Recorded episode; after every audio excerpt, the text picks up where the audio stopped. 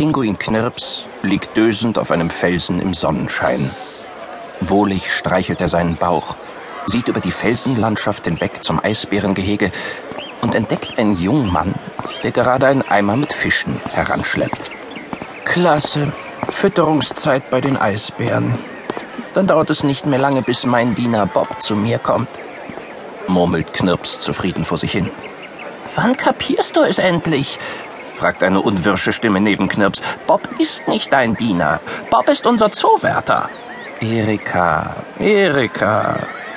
Knirps sieht seine beste Freundin, die er schon seit ihrem Schlüpftag kennt, nachsichtig an. Du musst das Leben ein bisschen positiver sehen. Wärter klingt nach fieser Gefangenschaft. Ein Diener hingegen ist der reine Luxus. Er bringt uns drei vitaminreiche Mahlzeiten pro Tag, kümmert sich um die richtige Temperatur in unserem Schlafhaus und um einen Tierarzt für allerkleinste Wehwehchen. Also, ich finde das prima.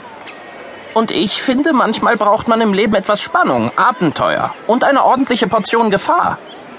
Leise fügt Erika hinzu, manchmal redest du wie ein totales Weichei. Pff macht Knirps, erhebt sich und watschelt beleidigt davon. Bloß Dummköpfe haben Wärter, ich habe Diener.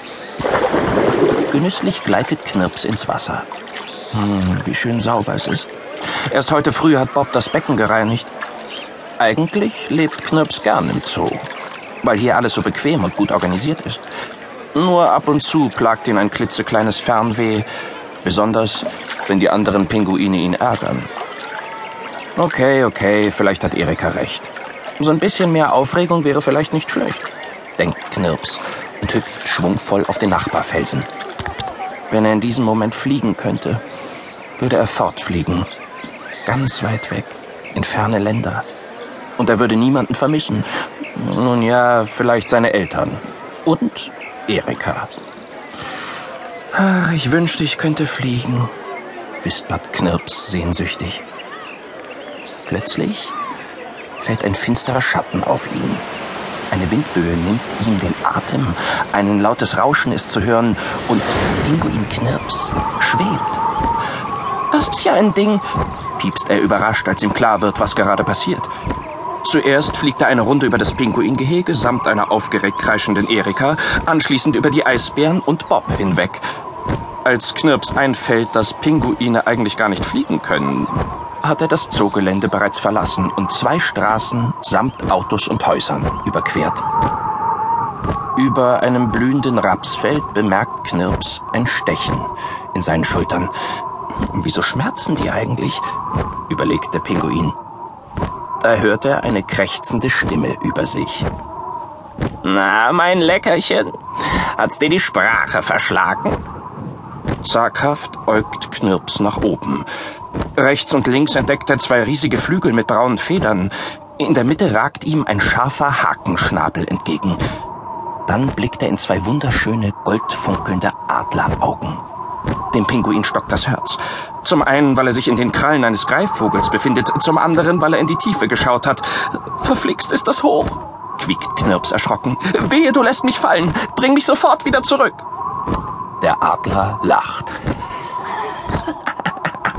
Du lustiges Futter, du.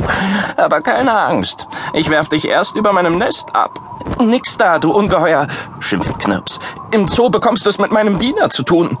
Du dummes Häppchen. Will dein Diener mir etwa hinterherfliegen und mich verhauen? Hast du gerade Häppchen gesagt und äh, Futter? stottert Knirps.